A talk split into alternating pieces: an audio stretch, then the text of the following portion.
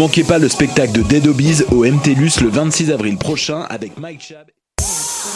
Ne manquez pas le spectacle de Dead Obies au MTLUS le 26 avril prochain avec Mike Chab et Jeune Loup en première partie. Les billets sont en vente dès maintenant sur le deadobis.com. Leur nouvel album Dead est disponible en ligne et en magasin. Don't fuck with me and I mean it. Avec la famille, I'm scheming. C'est magnifique dans mes DM. Come out here, compete. On my whole week, whole squad on fleek. No lie, no sleep, all eyes on me. Cette année, au Francouverte, la famille s'agrandit. Du 18 février au 6 mai 2019, le concours vitrine de toutes les musiques vous fera découvrir 21 formations et artistes de la scène émergente. Pour choisir vos soirées, visionner les vidéos et découvrir la programmation, rendez-vous à francouverte.com. Les Francouvertes, une présentation de SiriusXM.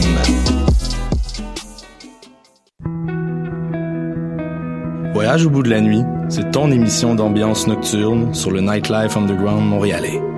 Découvertes musicales, chroniques culturelles et idées de sortie pour divertir tes nuits urbaines. Voyage au bout de la nuit, c'est l'émission nocturne de choc.ca.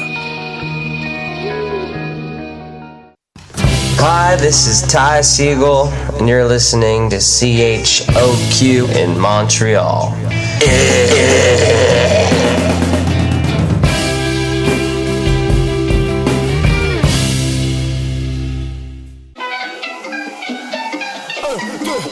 Cette année, au Francouverte, la famille s'agrandit. Du 18 février au 6 mai 2019, le concours vitrine de toutes les musiques vous fera découvrir 21 formations et artistes de la scène émergente. Pour choisir vos soirées, visionner les vidéos et découvrir la programmation, rendez-vous à francouverte.com. Les Francouvertes, une présentation de SiriusXM. Voyage au bout de la nuit, c'est ton émission d'ambiance nocturne sur le Nightlife Underground montréalais. Découvertes musicales, chroniques culturelles et idées de sortie pour divertir tes nuits urbaines. Voyage au bout de la nuit, c'est l'émission nocturne de choc.ca. Ma tasse de thé, c'est votre rendez-vous pour le meilleur de la musique britannique.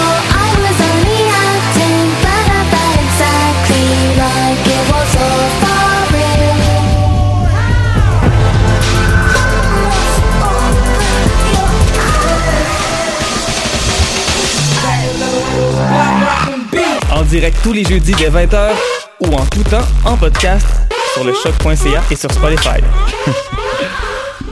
Ma tasse de thé, c'est votre rendez-vous pour le meilleur de la musique britannique.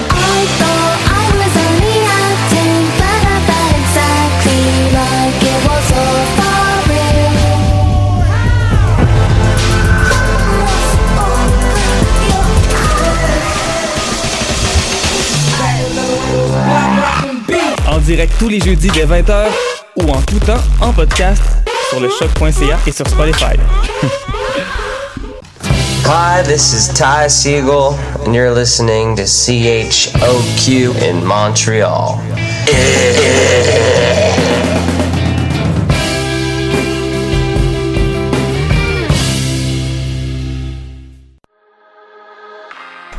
Avec tout ce qui se passe dans l'actualité, ça peut être facile d'en manquer, mais par chance, on est là pour vous faire un recap.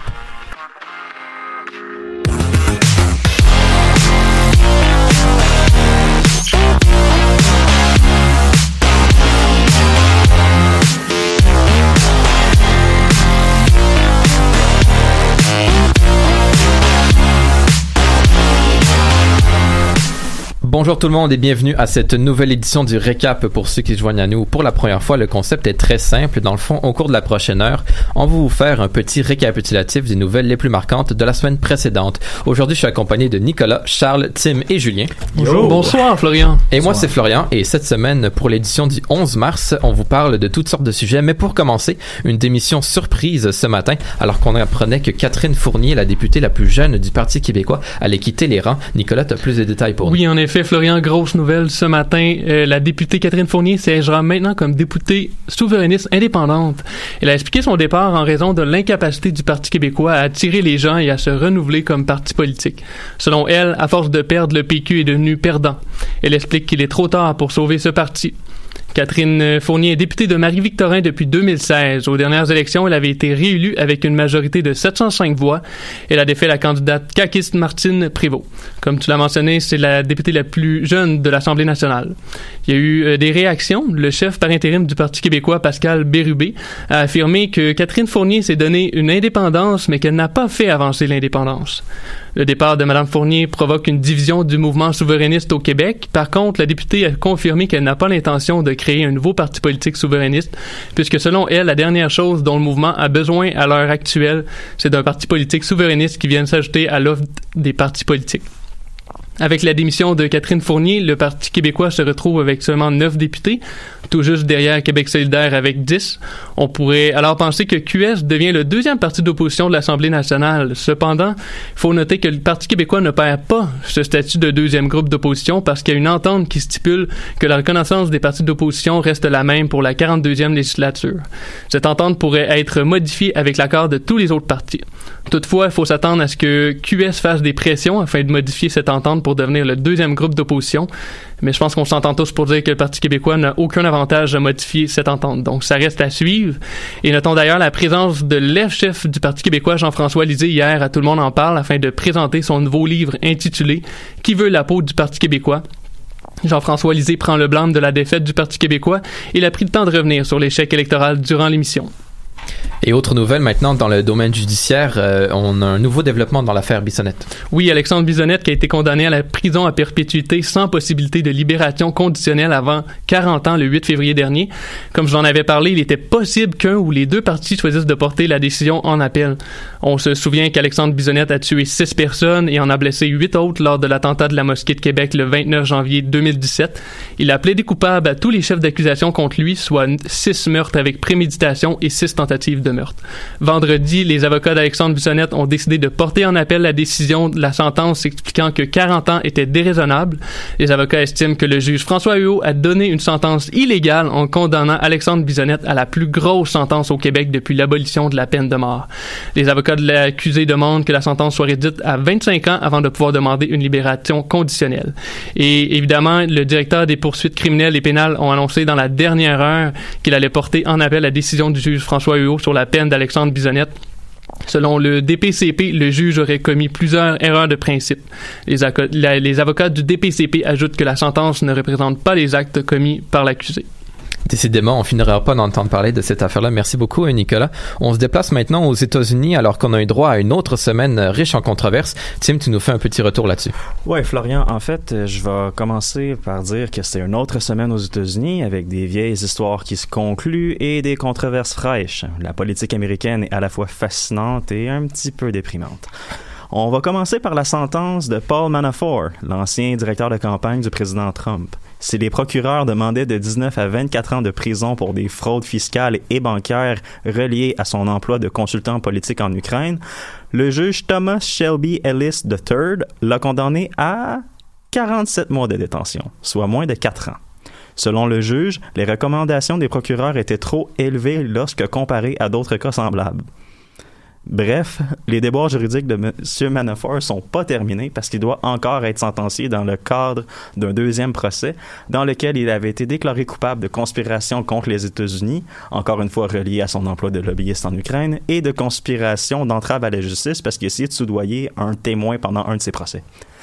Pour ces crimes, il fait face à 10 ans de prison. Est-ce qu'il va les avoir? On le sait pas. On va le savoir mercredi parce qu'il est censé avoir sa sentence ce 13 mars. Dans un autre ordre d'idées, pour une fois, c'est le Parti démocrate qui a dû éteindre un feu cette semaine. En effet, l'histoire de la représentante démocrate du Minnesota, Eliane Omar, a créé une polémique avec des accusations d'antisémitisme de la part de certains qui ont dû répondre à des accusations de sentiments anti-musulmans. Un autre beau bordel que je vais essayer de démystifier. Tout commence lorsque Mme Omar a déclaré I want to talk about the political influence in this country that says it is okay for people to push allegiance for a foreign country. Retenez ces mots-là, allegiance for a foreign country. All I want to ask is why is it okay for me to talk about influence of the NRA, fossil fuel industries, or big pharma, and not talk about power, the, a powerful lobby that is influencing policy? Pour résumer, elle fait référence au puissant lobby pro-israélien American Israel Public Affairs Committee, ou IPAC, qui contribue aux campagnes et influence les décisions de plusieurs élus américains. Par exemple, lors de la campagne électorale de 2016, M. Trump et Mme Clinton ont fait un discours pour la conférence annuelle de ce lobby-là. C'est un lobby très, très, très puissant et très important aux États-Unis. Pour en revenir à Mme Omar, elle émet des réserves quant au fait d'appuyer sans se poser de questions ce lobby, parce que si on appuie ce lobby-là, de facto, on appuie le gouvernement israélien, surtout lorsqu'on pense aux décisions prises par l'administration de Benjamin Netanyahu dans le conflit avec les Palestiniens. C'est de là que part la controverse. Elle critique l'allégeance des politiciens envers un lobby pro-israélien, pour se faire ensuite accuser d'antisémitisme par des gens qui veulent croire qu'elle dit que les Juifs américains ne sont pas loyaux aux États-Unis, mais à Israël, à cause de l'utilisation de l'expression que j'ai dit de retenir, allegiance to a foreign country. La leader de la Chambre des représentants, Nancy Pelosi, a dit que oh, Mme Omar avait peut-être pas apprécié la pleine portée de ses propos. Le président Donald Trump, lui, a même souhaité que la représentante du Minnesota démissionne pour ses commentaires. On rappelle ici que M. Trump est celui qui a dit qu'il y avait des gens des deux bons des deux côtés lors des, lors des manifestations néo-nazis à Charleston il y a un an et demi. Pour, être juste envers tout le monde, c'est vrai que la question d'allégeance envers un pays ou envers Israël, c'est une arme qui est utilisée par les groupes antisémites comme, comme les, contre les Juifs. Mais dans le cas qui nous concerne ici, c'est de la politique et du lobbyisme. C'est pas de l'intolérance, c'est pas une question de guerre de religion, c'est tout simplement une question de politiciens et d'argent. Et l'ironie dans toute cette histoire, c'est que la volée de bois vert que Mme Omar a reçue prouve son point. C'est virtuellement impossible de critiquer l'IPAC et Israël aux États-Unis sans, euh, sans être obligé de s'excuser, sans être obligé de retirer ses paroles. Il y a même des lois dans certains États qui criminalisent le boycott d'Israël et les politiciens essaient d'amener cette mesure au niveau fédéral. Pourquoi et dans quelle mesure est-ce que c'est bénéfique pour les citoyens américains? C'est une question que Mme Omar et plusieurs autres Américains se posent. Et peut-être que nous allons avoir la réponse un jour. On verra bien en attendant. Merci pour euh, ces résumés. Euh, Tim, on poursuit maintenant en musique avec Placeholder de Hand Habits.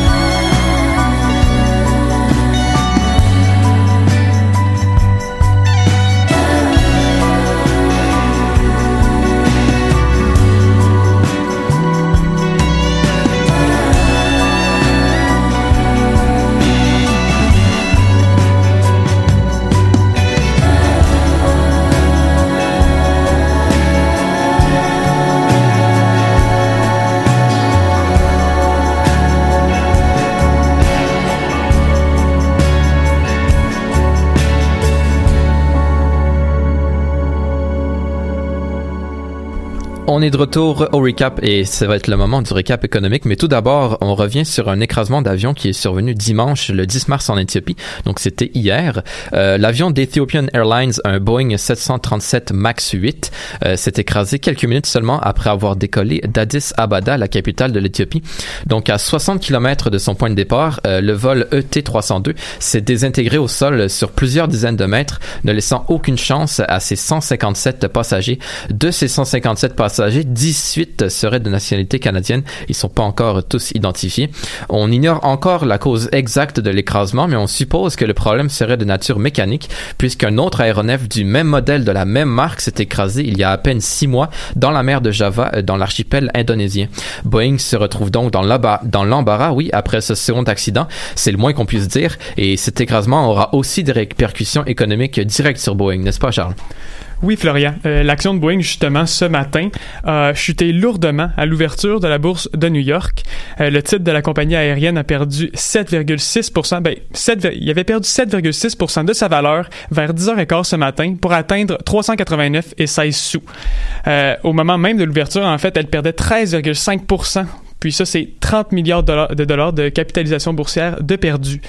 Euh, le tout survient après que des compagnies aériennes chinoises, euh, indonésiennes ainsi qu'Ethiopian Airlines euh, de l'Éthiopie aient décidé de garder les avions du modèle Boeing 737 MAX 8, comme tu l'as dit. Ils ont décidé de les garder au sol, de ne pas que, ces avions-là ne décollent pas en raison des différents problèmes identifiés, comme tu l'as dit.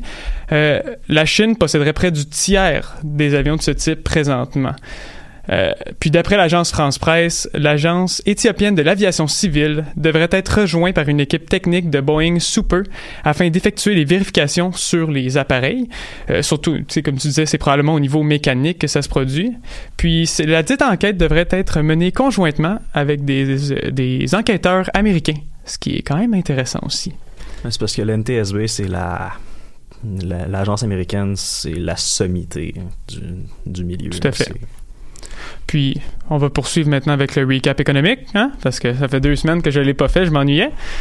Euh, la compagnie, le groupe CGI, hein, l'entreprise canadienne spécialisée dans le domaine des technologies, a déposé une offre ce matin pour faire l'acquisition de la, compagnie suédoise Akando AB pour un montant allant jusqu'à 615 millions de dollars.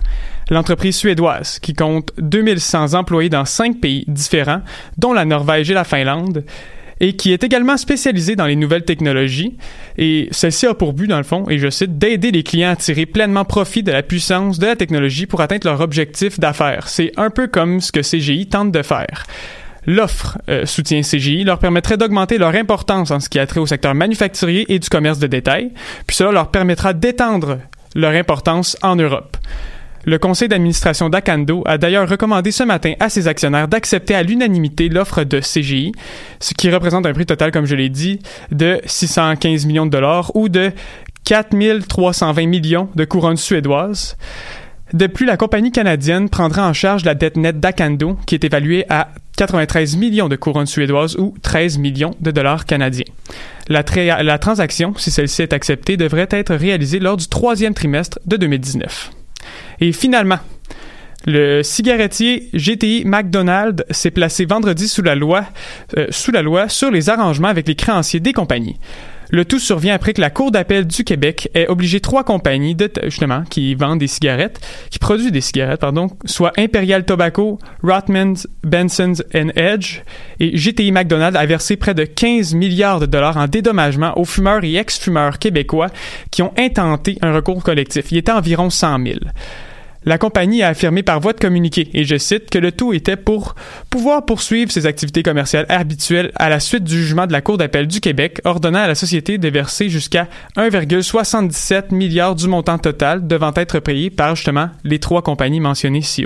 Euh, les actions collectives visant, visent une période allant entre 1950 et 1998, durant laquelle des gens auraient souffert de nombreux problèmes liés à la consommation de, cigarettes, on les connaît, euh, le cancer du poumon, du larynx ou de la gorge par exemple. Il y aurait eu un manquement en termes d'information au public concernant les dangers entourant la cigarette et il y aurait eu propagation aussi de fausses nouvelles entourant ça. Euh, je vous citer le, jugement, dans le fond. Euh, leur manquement est double. D'une part, ils n'ont pas fourni de renseignements au public et aux usagers ou n'ont fourni que des renseignements inadéquats. D'autre part, ils ont activement désinformé le public et les usagers en s'attaquant de diverses manières à la, à la crédibilité des avertissements, conseils et explications données et diffusées par d'autres à propos des méfaits de la cigarette et en usant de stratagèmes publicitaires trompeurs. GTI McDonald a affirmé ne pas être en accord avec la décision de la Cour d'appel et elle pourrait porter la décision en appel. On va voir ce que ça va donner. Merci beaucoup, Charles. C'est vrai, ça me manquait à moi aussi, le récap économique. Au retour, c'est le récap sportif, mais tout d'abord, c'est Madone de Claire Vincent et Voyou.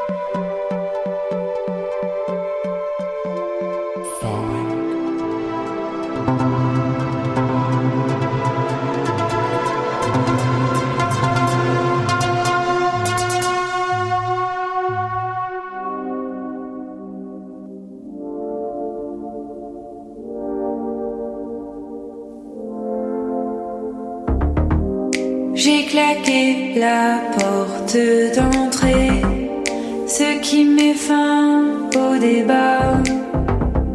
Le froid silence de la cage d'escalier. Est-ce que je me casse ou pas? T'en fais pas des coups, j'en ai déjà encaissé. C'est pas la première fois.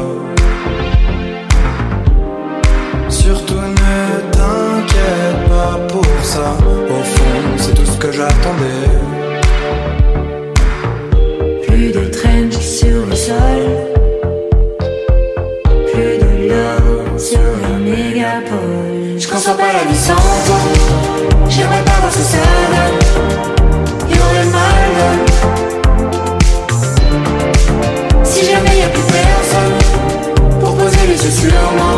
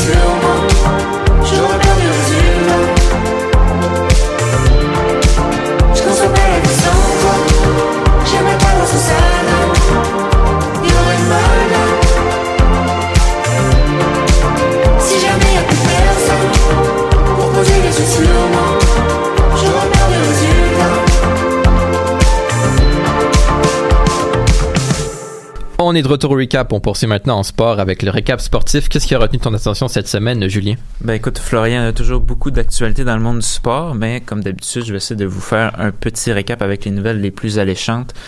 Euh, je commençais au football, alors que la rumeur euh, courait depuis plusieurs semaines maintenant. Antonio Brown, euh, le receveur éloigné des Steelers de Pittsburgh, a finalement été échangé contre euh, pas grand-chose finalement, un choix de troisième ronde et de cinquième ronde aux euh, Raiders de Oakland.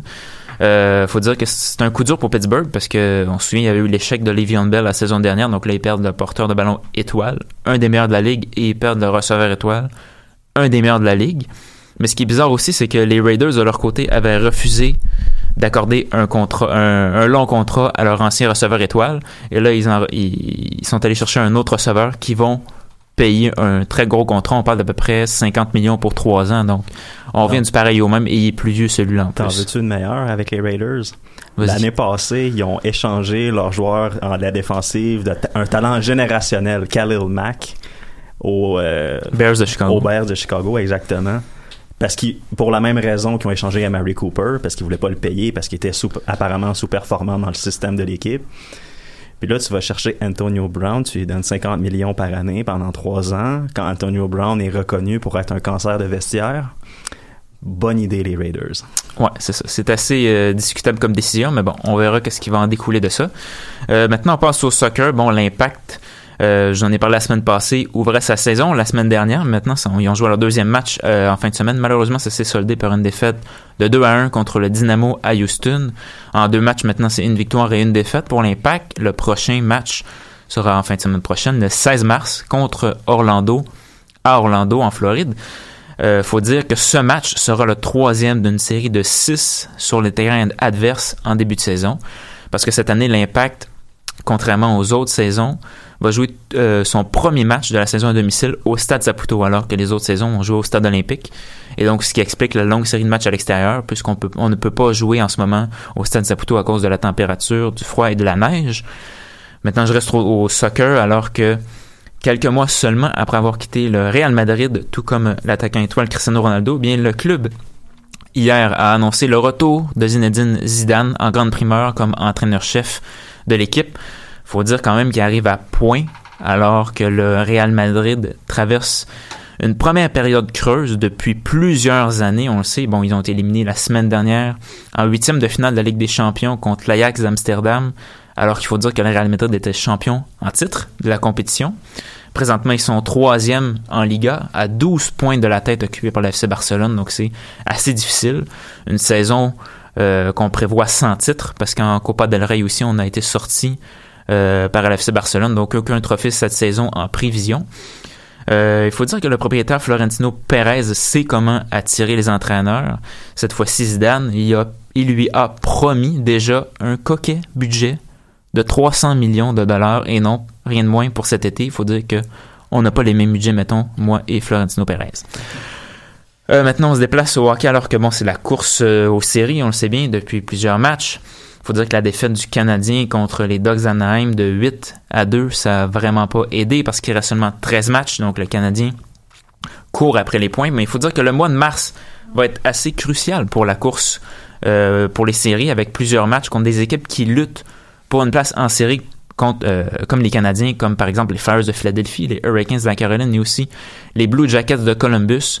Il faut dire que ces trois matchs seront sur des patinoires adverses et non Centre Bell, ce qui donne, ce qui fait que la, tâche va être plus difficile.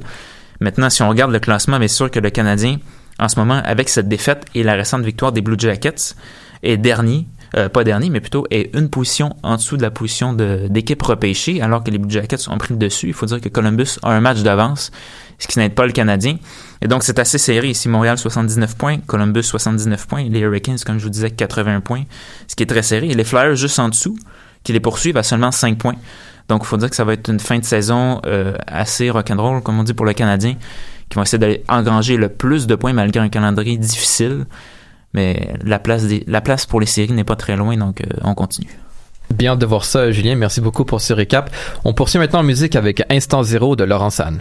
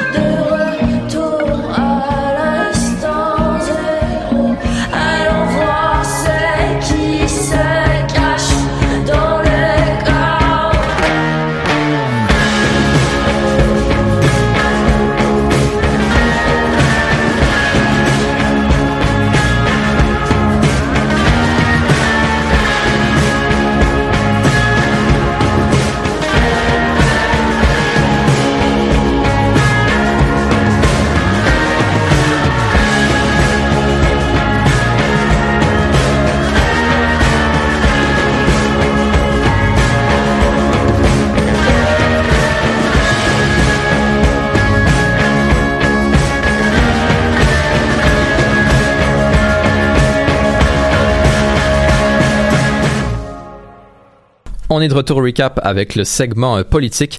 Euh, mais là, c'est bien malheureux parce que Bruno, notre spécialiste politique maison, est pas en studio. Mais par chance, ben, je me suis trouvé un nouveau talent pendant la semaine de relâche. J'ai trouvé comment communiquer avec du monde qui est pas dans la même salle que moi. On va essayer, on va essayer ça en grande primeur avec euh, Bruno. Bruno, est-ce que tu m'entends?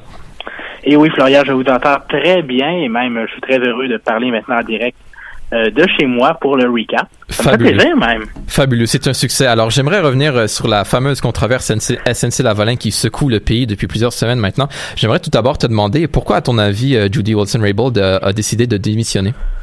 Alors, la raison, bien sûr, que Judy Wilson-Raybould a donnée il y a près deux semaines pour sa démission, c'est que le premier ministre euh, face, c'est que le premier ministre a décidé de la changer de position du ministère de la Justice au ministère des Anciens combattants parce que pour elle, bien sûr, c'était des raisons reliées euh, au refus d'avoir une entente de réparation pour SNC Lavalin. Euh, c'est la raison pour laquelle elle donne, mais en réalité, euh, c'est- même très plausible comme raison. C'est même la, la raison la plus plausible qui est possible. Euh, mais aussi peut-être une autre raison pourquoi Justin Trudeau l'aurait l'aurait enlevé de ce poste-là. Ça fait pratiquement trois ans que Mme Justine, Mme euh, Judy Wilson-Raybould est comme procureur général et, ministre de la Justice du Canada. Et en trois ans, euh, je vous dirais que de plus en plus, il y a des gens qui se questionnent sur qu'est-ce qu'elle a véritablement fait comme procureur général et ministre de la Justice au Canada.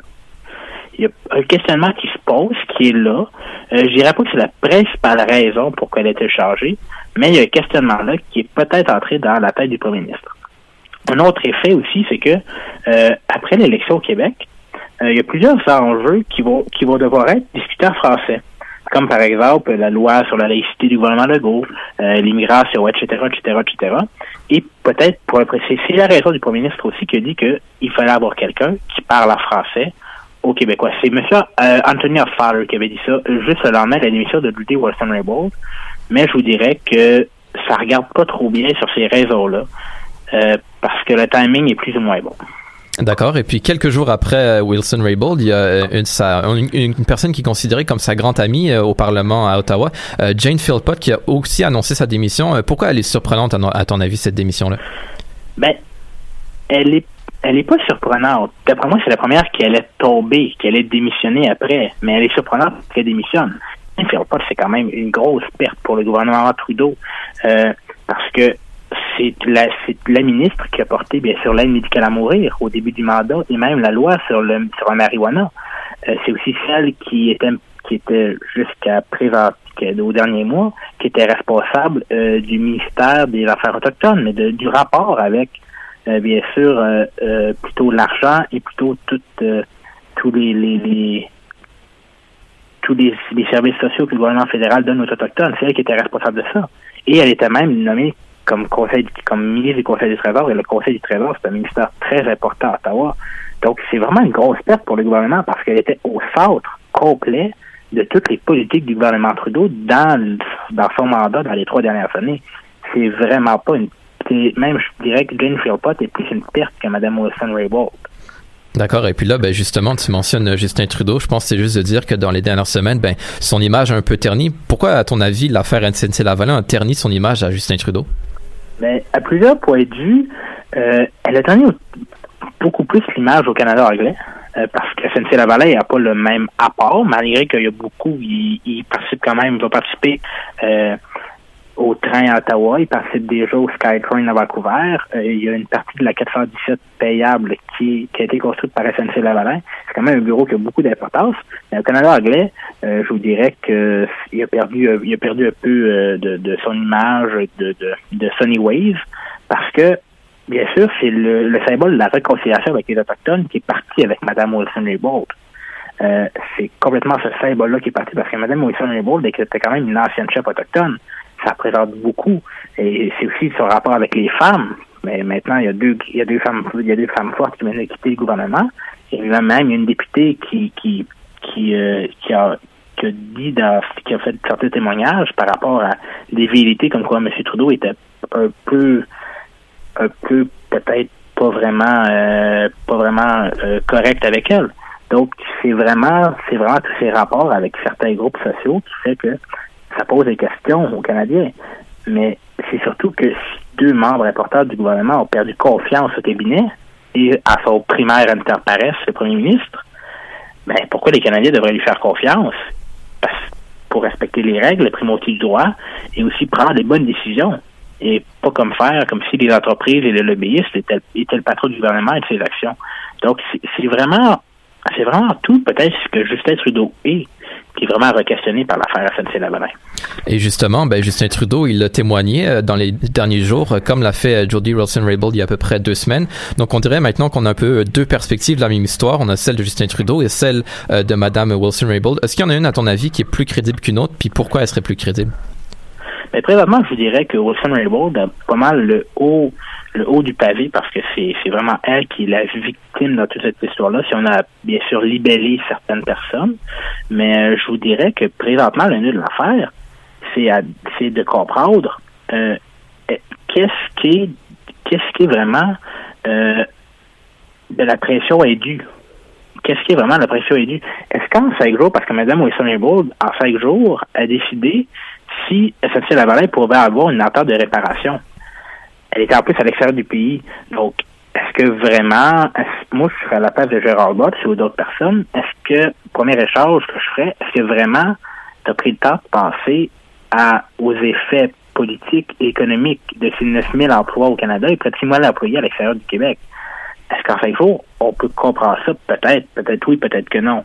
Est-ce que Mme Wilson-Raybould a été assez explicite pour expliquer euh, au ministère des Finances, aux aides de Justin Trudeau, qu'elle voulait plus en entendre parler? En des échanges entre, entre septembre et décembre, c'est pas tant d'échanges que ça en politique. Est-ce que est-ce que Mme Wilson-Raybould est un peu naïve de de pas de, de jamais avoir reçu de de pression indue de la part du gouvernement? Euh, faut se poser des questions un peu là-dessus parce que le ministre, le ministre de la Justice est un ministère politique, extrêmement politique, mais le rôle du procureur général est un rôle indépendant. Dans plusieurs pays, ce rôle-là est séparé. On parle d'Israël, on parle bien sûr euh, en France aussi, c'est plus, séparé. Donc il y a plusieurs pays que ces deux rôles-là sont séparés. Et bien sûr, ça ça fait vraiment une grande différence par rapport euh, surtout à l'indépendance et poursuites judiciaires. Parce que présentement, on le voit en Israël avec euh, avec M. Benjamin Netanyahu qui est accusé par ses persécuteurs d'être qui, qui a fait de la corruption qui a fait de la corruption. Au Canada, au Québec, comme les deux sont reliés, on verrait peut-être jamais ça. D'accord. Et j'aurais une dernière question pour toi pour finir, parce que mon nouveau talent de télépathie demande beaucoup de ressources à choc. Je, je me demandais, est-ce que tu penses que l'affaire va avoir un effet important sur les intentions de vote du Parti libéral euh, dans les prochaines élections? Ben, euh, si le feuilleton, euh, si le feuilleton s'arrête, ça va avoir un impact, mais je pense que l'élection va vraiment, c'est vraiment l'élection qui va décider ça. Parce que présentement, euh, présentement, c'est sûr que Justin Trudeau est maintenant visé, est vraiment la cible du Parti conservateur d'Andrew Scheer, et etc. Mais le problème d'Andrew Scheer, présentement, c'est que si on pose la question, qu'est-ce que vous auriez fait de vous au pouvoir avec une entente avec avec euh, SNC Lavalin qui se retrouve devant les tribunaux? Ben, les conservateurs ont plus ou moins de réponses par rapport à ça. Quand on va arriver en élection et qu'ils vont être devant peut-être euh, les questions environnementales, ben il n'y aura pas non plus vraiment de réponse à ça. Euh, même chose pour les néo-démocrates. Par rapport à certains enjeux, est-ce qu'on a vraiment des réponses à ça? Donc, en campagne électorale, les enjeux sont différents. Euh, mais c'est ça. Est-ce si le film, le film un peu, le, le, le thriller s'arrête ici et le supplice de la goutte d'eau s'arrête ici cette semaine ou dans les prochaines semaines, je pense que ça va avoir un grand effet. Mais du moins, ça va avoir un effet vraiment important sur euh, comment la perception de M. Trudeau. Puis c'est ça qui va le plus changer les choses, d'après moi. D'accord, merci beaucoup euh, d'avoir été avec nous, Bruno. Euh, on va sûrement, on n'a sûrement pas fini d'entendre parler. Puis si on a des nouveaux développements, ben, on sait qui contacter. Merci d'avoir, Oui. merci d'avoir été avec nous. Effectivement, puis la prochaine fois, j'aimerais ça peut-être euh, venir en studio, euh, avoir l'ambiance, etc. Mais bon, qu'est-ce qu'on peut faire? C'était ma relâche, je suis pas à l'UQAM, moi. Ah ben voyons donc. J'ai- j'ai- Ben oui, mais j'ai j'ai des relâches différentes, qu'est-ce que tu veux? Écoute, l'Université de Montréal, hein, ils font rien comme les autres. En tout cas, merci d'avoir été avec nous. Euh, c'est ce qui complète ce petit récap politique. On poursuit maintenant en musique avec Roadblocks de The Prodigy.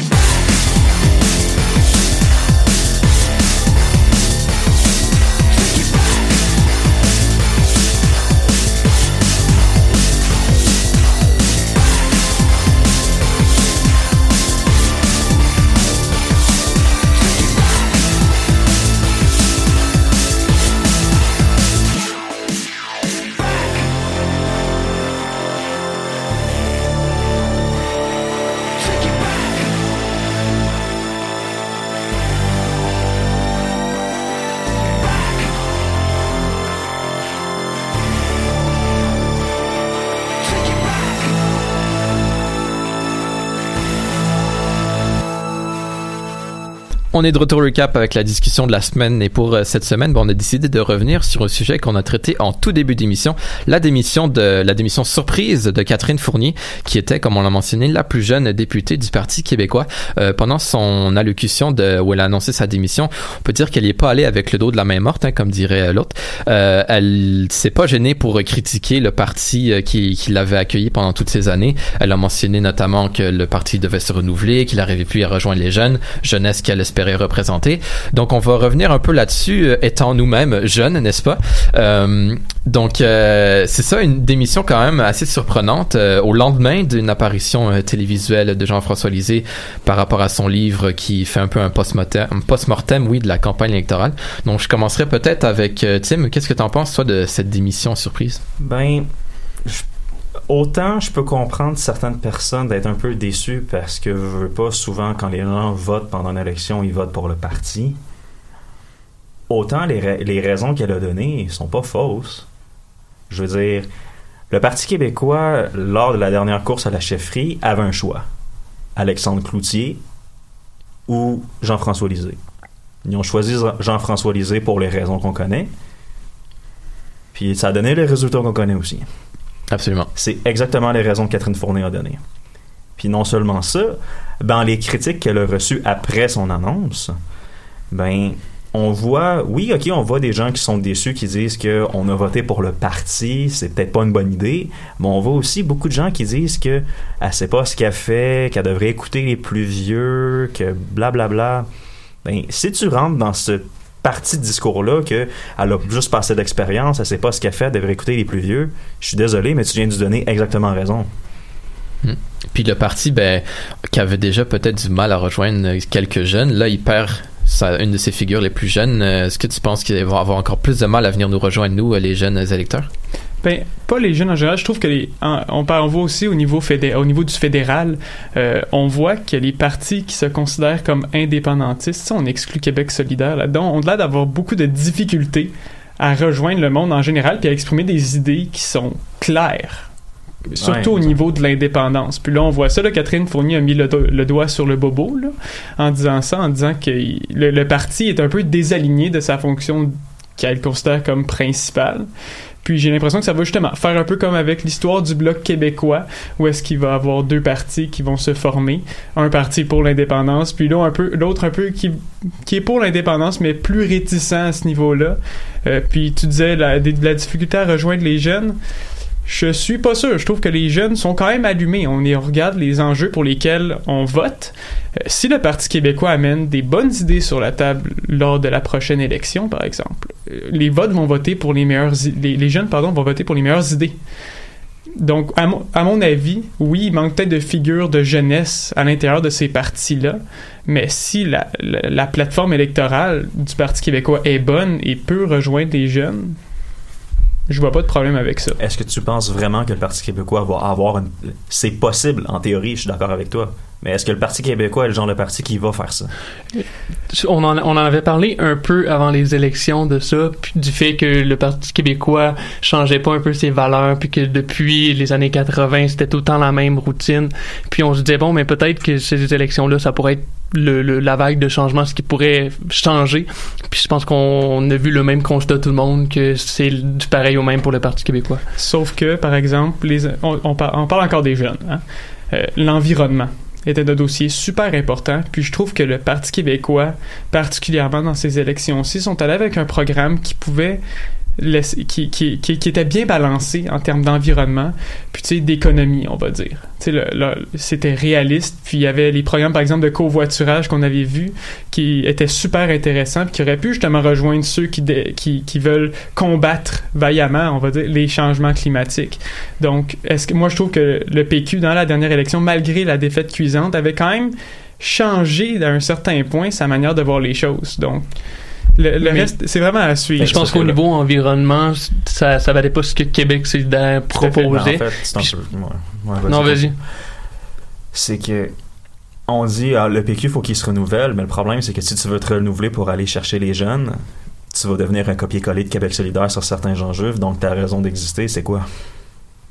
C'est un excellent point. Ben justement, tu t'amènes Québec solidaire dans la discussion avec la démission de Catherine Fournier. Québec solidaire soit a passé devant le PQ en termes de nombre de députés à l'Assemblée nationale. Donc, on, le, le, le parti était un peu chancelant euh, depuis l'élection. Est-ce que vous pensez que c'est peut-être la fin euh, du parti? On avait notamment un Pascal Bérubé qui s'est prononcé sur la démission, que lui, il niait tout ça. Mais bon, le déni, c'est quand même une des étapes du deuil. Je veux dire, peut-être que, peut-être que ça, ça, regarde mal pour euh, le parti pour les prochaines élections. Je sais pas ce que vous en pensez. Moi, je crois que tout parti, à un certain point, doit se re-questionner pour mieux revenir après. Puis c'est ce que je crois que le PQ va faire lors des Ils prochaines n'auront élections. pas le choix. Tout à fait. Ils n'auront pas le choix. Ils ont- va y avoir une course à la leadership. Puis le seul point que je suis prêt à donner, c'est que il va y avoir une course à la, au leadership avec les membres du parti. Est-ce qu'elle a déjà fait le travail de, Est-ce que Mme Fournier a déjà fait le travail de terrain pour puis qu'elle sait déjà que les idées qu'elle elle pense qui seraient bonnes pour renouveler le parti gagneraient pas une course à la chefferie déjà? Possible mais ça aurait quand même été intéressant de voir qu'est-ce qu'elle aurait pu amener ou sans même se présenter elle-même mais juste en appuyant quelqu'un d'autre ça aurait peut-être été intéressant mais bon Moi, je veux pas poser de questionnement pour rien, mais est-ce que la démission de Catherine Fournier va causer d'autres démissions dans le futur? Je pense ça. que ça vaut peut-être la peine d'y penser si c'est pas la seule qui pense de la même façon au sein des députés qui ont été élus euh, du Parti québécois. Comme au Bloc québécois. Exact. C'est vrai, il s'en est fallu d'une, et puis après une autre, et une autre, et une autre, et puis là, ben, on, on verra ils sont quoi, quatre députés, je pense même pas, quatre membres plutôt de, du, du Parti québécois. Ben, euh, peut-être pour finir, euh, on, a, on en a parlé en récap sportif, il y a Zinedine Zidane qui est parti, puis qu'après est revenu à son équipe. Est-ce que vous pensez que peut-être Catherine Fournier va se dire, ah, finalement, euh, s'il y, a- s'il y a un travail de renouvellement au sein du Parti, est-ce que ça se peut que Catherine Fournier dise, ah, ben, finalement, tu sais, maintenant que vous avez changé de, de, de, de message ou de, de, de vision, peut-être que là, je suis prête à revenir et euh, à ramener euh, tous ces jeunes qui me supportent avec moi. Moi, je trouverais. Premièrement, je trouve qu'après ce qu'elle a dit, ce n'est pas une bonne idée. C'est ça qui serait Ce- étonnant, Ce, mais- n'est pas une Mm. bonne idée parce que c'est comme dire OK, moi, je vais quitter, organisez-vous pour que ça soit mieux. Puis après ça, moi, je vais Exact. revenir. C'est comme si elle n'était pas prête, elle, à travailler sur le Parti québécois pour faire en sorte que, que ce, ce dernier soit mieux. Selon elle, tu sais, c'est- subjectif évidemment, mais moi je Si elle voulait je- travailler sur le Parti québécois, elle travaillerait à la reconstruction elle-même avec le parti. donc c'est moi j'ai l'impression que dans l'histoire du Parti québécois, il y a beaucoup de gens qui ont fait exactement ça, mais justement, ça serait Ouais. peut-être le bon moment de prouver que des convictions sont là, puis que Mais j'ai l'impression, moi, que, tu sais, il y avait Jean-Martin Hossan aussi qui partageait un peu les mêmes valeurs que Madame Fournier en termes d'indépendance. Puis quand que lui est arrivé, justement, puis qu'il s'était présent- présenté dans Pointe-aux-Trembles, euh, elle, elle était vraiment réjouie, puis tu sais, il, a- il a perdu. J'ai l'impression que peut-être, moi, en tout cas, je vois ça venir, j'ai l'impression qu'il va y avoir des discussions entre les deux, puis peut-être peut-être un nouveau parti, je sais pas, spéculation. Ah ouais, un parti de deux personnes pour commencer. si le PQ meurt, Formation, peut-être que, eux, Formation, ouais. peut-être que si le PQ meurt ou vraiment tombe plus qu'il est présentement, ces deux-là vont prendre le lead puis essayer de regrouper le reste. Mais je sais si le PQ survit, je vois pas ça. si c'est Si le PQ survit, ça va beaucoup trop diviser le vote souverainiste, puis ça serait vraiment pas une bonne, euh, une bonne chose. Ouais, ben on va bien voir où ça va mener. Il y a un petit euh, Game of Thrones politique qui s'annonce euh, jusqu'à la prochaine Ça élection probablement. Sur ce, c'est ce qui complète cette nouvelle édition du Recap. Si vous avez des suggestions, questions, commentaires, n'hésitez pas à nous écrire via notre page Facebook. Mais dans tous les cas, on se dit à la semaine prochaine. Mais d'ici là, si vous avez peur de manquer quelque chose, ne vous en faites pas, parce qu'on sera ici même sur les ondes de choc pour vous faire un autre récap.